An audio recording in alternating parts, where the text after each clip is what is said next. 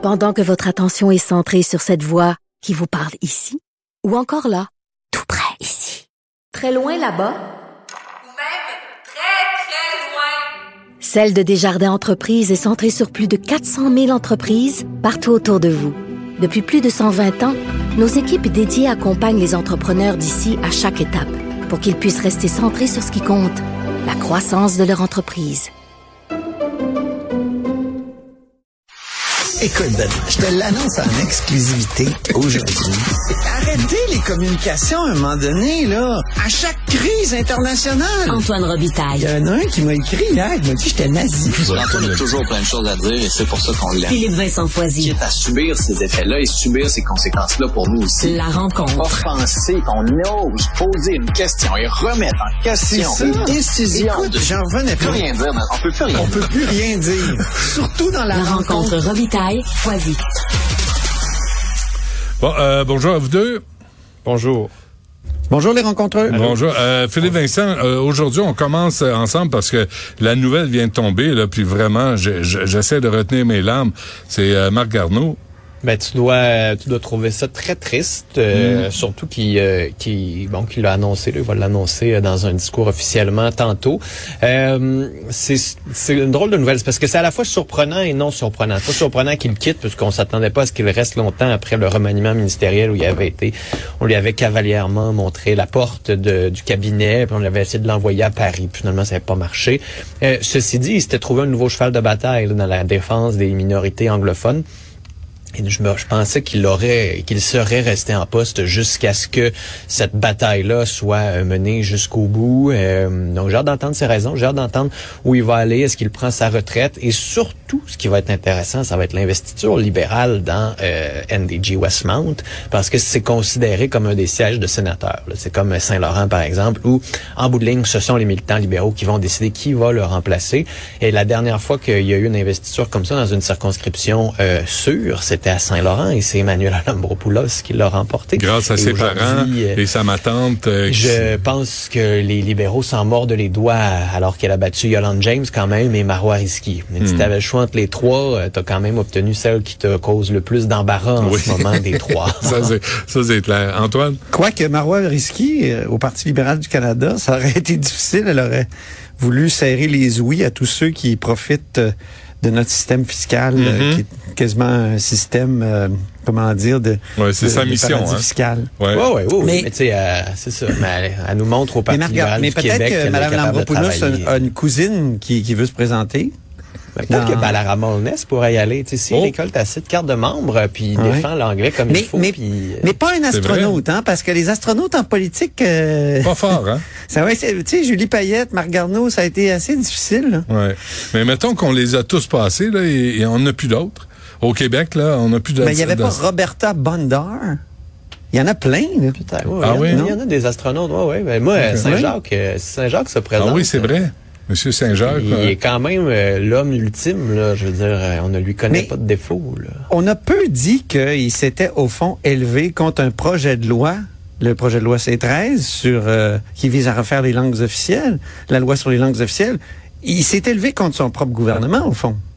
Et, et, et ça, c'est c'est un acte de mutinerie, d'une certaine façon. Donc, c'était euh, aussi- ça, c'était ça aussi mis en surtout- délicatesse c'était aussi- avec euh, le cabinet du premier ministre. C'était aussi et surtout euh, contre les propositions de l'opposition là, d'enchasser tout ce qui était euh, charte de la langue française dans tout ça, puis de donc, il- ultimement il était plus contre la CAC là, mais mais oui ça l'a mis en porte-à-faux avec la, la, la position de son gouvernement, mais en même temps C'était un député, puis je pense que peu importe qu'on soit d'accord ou non avec lui, ça reste qu'il a défendu une partie de sa communauté dans un gouvernement où les dissensions n'avaient pas leur place, puis là au moins il y en a eu. Moi, qu'on soit d'accord ou pas, il faut quand même reconnaître que ces députés-là parlent au nom d'une partie de la population, de leur propre euh, circon, de leur propre commettant. Mais encore faut-il qu'on sache ce qu'il défend. Or, moi, quand Ah oui, mais posé ça, des questions, euh, oui, oui. tu sais, je défends ma communauté. Oui, tout le monde est d'accord. Je défends Contre les quoi? droits. Qui, qui veut violer des droits? Officiellement, tu sais? Mais quand tu dis Quel quel, droit? droit? parce qu'un droit, c'est jamais abstrait. faut savoir de quoi il s'agit. Puis il était pas capable de me le dire pendant 25 pénibles minutes. C'est à réécouter, ça. Je l'ai réécouté tantôt. Puis je vais te dire, c'était terrible, là. Ouais. Mais, mais quel droit, M. Garneau? Là, ben, ah, ben là, peut-être qu'on aura plus des certificats de décès euh, en anglais. Ah. Ah, oui, Ah, droit on- on- fondamental. On lui souhaite euh, une excellente retraite euh, euh, s'il se retire, là, mais on lui souhaite euh, beaucoup de Oh oui, ça, santé. il va l'annoncer tantôt. Oui, c'est parfait. On lui souhaite la meilleure des chances. Puis voyons voir qui se présente. Balarama Holness, euh, c'est intéressant ça. Je le lance. Je lance comme ça. Ah, non. J'aime ça toujours. OK, je ça. Pensais là- que tu avais des infos. Non, non, il est non, là pour non, aider. non, non, non, non. Je fais juste lancer ça dans l'air. ça me surprendrait pas. Tu sais, dans le sens que je serais pas surpris qu'il décide de se présenter dans le genre de circonscription-là pour brasser la cage euh, Ben des oui, libéraux, surtout dans le contexte actuel du débat linguistique au sein du parti, puis d'essayer de prendre la voix d'une Montrealer, puis de- de- de- d'une partie de, l'élite montréalaise anglophone. là, Oui, puis la, qui se cherche des- la pauvre minorité anglophone a besoin d'aide, a besoin de grands défenseurs, puis c'en est un. Fait qu'on on, va, on verra ça. Euh, L'autre gros dossier ouais. d'Ottawa, c'est la Chine, parce que ce Encore? matin, euh, on, oui, oui, oui, oui, oui, oui. On pensait que ça s'était calmé, les fuites. Ben non! Comment ça? Il y a eu une News autre belle qui a- fuite bien gratinée, hein? Oh, yo, yo, extra fromage puis sauce piquante en plus, monsieur, juste pour toi, Benoît. Donc, Global News ce matin qui euh, sort deux histoires. En fait, une histoire sur deux rapports. Euh, Il y en a un dont je vous ai un peu parlé, l'ancien rapport de 2019 sur le comité de députés qui a la cote top secrète qui, en 2019, disait qu'il y avait des enjeux d'ingérence. Euh, là, on revient en disant le premier ministre a eu ce rapport-là, l'a boudé. Alors, quand le premier ministre renomme ce même comité-là pour se repencher sur la même affaire, c'est acheter du temps, mais l'autre gros problème, c'est un rapport spécial qui a été préparé par le conseil privé. Ça, c'est le, ministère, là, guillemets, du premier ministre, donc des hauts fonctionnaires qui, en 2019-2020, en fait, il a reçu le rapport en 2022, mais qui disait qu'il y a eu de l'argent qui a été transféré de l'ambassade, du consulat à Toronto, en bout de ligne de l'ambassade et donc du Parti euh, communiste chinois, à travers un élu ontarien pour financer des candidatures libérales. Et M. Trudeau a reçu ce rapport-là. Oh. Et donc, on peut se demander qu'est-ce qu'il n'a pas fait, puis pourquoi il a rien fait. Puis là, ce matin, ça a donné un point de presse où il s'est fait poser mille et une questions et il n'y a toujours pas eu de réponse. Euh, c'est euh, c'est sincèrement... euh, Ça doit être la chasse aux sorcières totale au SCRS. Ça sûr. doit être fou. C'est sûr, un- sauf que là, ce sont des de rapports qui malades, viennent même là. pas du SCRS. Fait que là, en plus du SCRS qui coulait, là, il y aurait eu une fuite au sein du bureau du conseil privé et et dans tout Ah, ça, ça ce vient qui est du conseil intéressant- privé. Excuse, j'avais mal compris. Ouais, ouais. c'est ça. Et ce qui est intéressant dans tout ça, c'est que Pierre Poilievre défend les euh, lanceurs d'alerte. Alors, soulignons ça. Quand il va être premier ministre, on Oui. va pouvoir lui remettre dans le visage. Ah, tu sais, euh, quand tu es dans l'opposition, euh, l'opposition, mais quand tu es au pouvoir, là, c'est vraiment, euh, il n'y a, y a aucun lien entre les deux. Là. On le voit avec Éric Kerr, euh, que tout le monde cherche présentement. Là.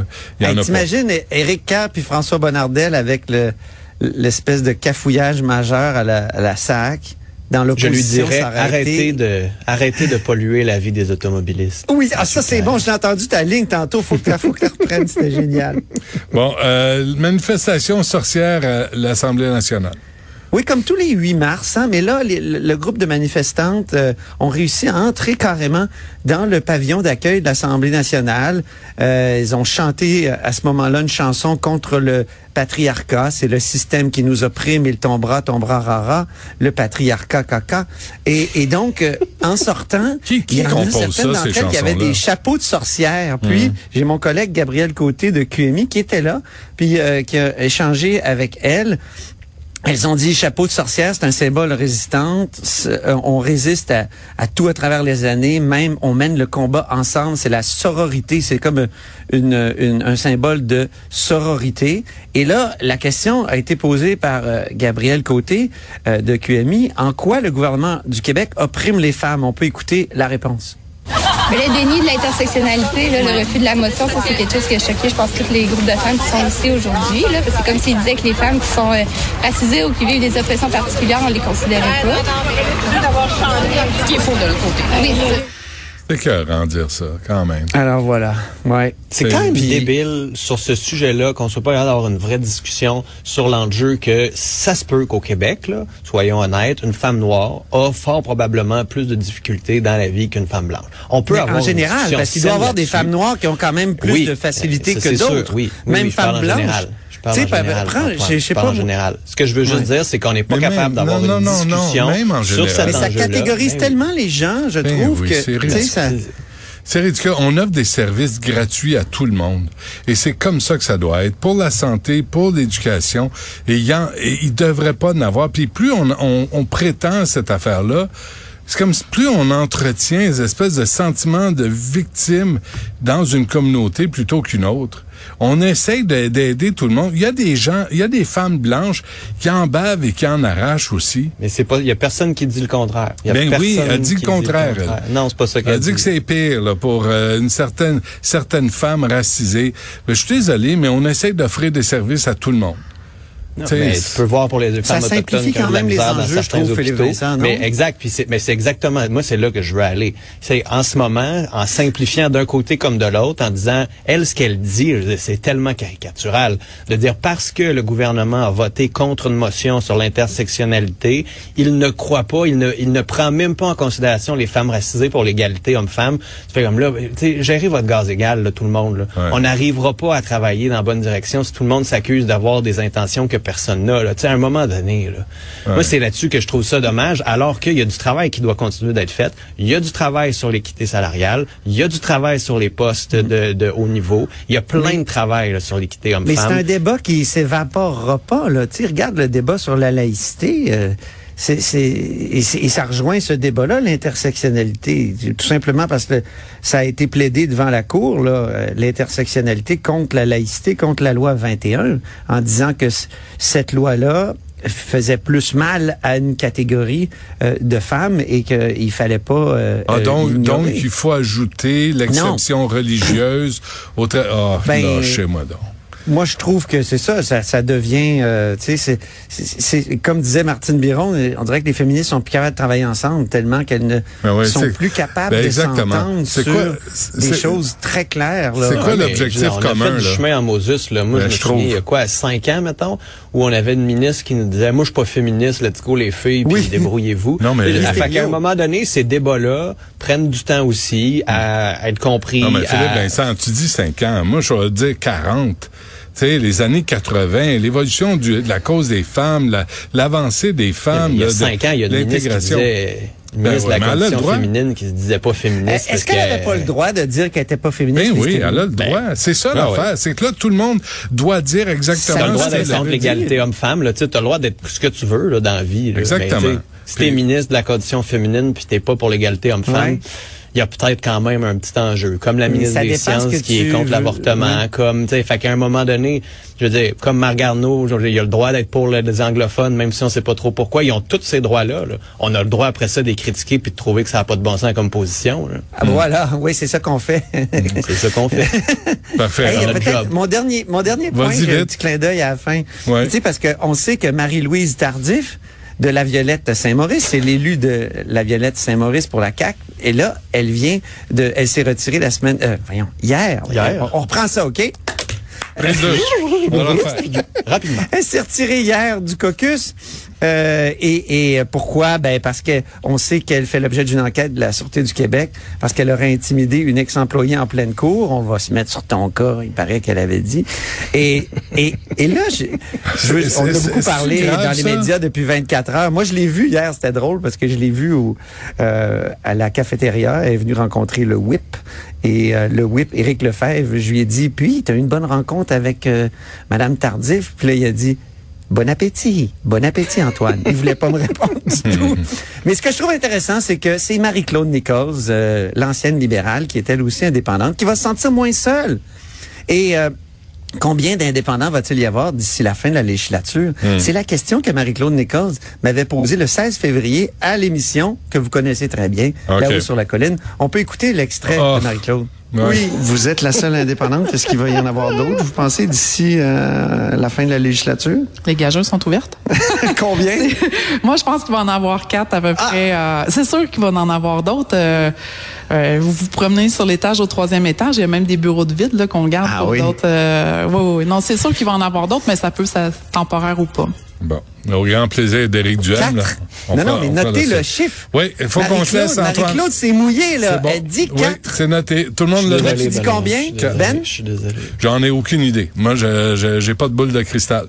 Euh, J'en ai aucune idée. Fait que si c'est 4, c'est 4, mais euh, On voyons dit que voir. ça va être plus que 4. Voyons voir ce qu'Éric Duhem a fait de tout ça, là. S'il est capable de séduire ses cœurs euh, perdus. Oui, eux autres, ils attendent euh, l'enquête de la SQ avant de, de Ah oui. courtiser Madame. euh, Mais, mais tout ce qu'elle a dit, c'est on va s'occuper de ton cas. Là. Elle l'a pas frappé, elle l'a pas renversé avec sa voiture, elle a pas Ben, mis une ça, bombe on dans sa boîte aux considérer Il y a c'est lettres. un des contexte, menaces ou non, là? Il y a un contexte. Moi, me faire dire ça par certaines personnes, ça me ferait plus peur. on va que se mettre sur ton cas. Oh, t'es, t'es- t'es d'une petite nature.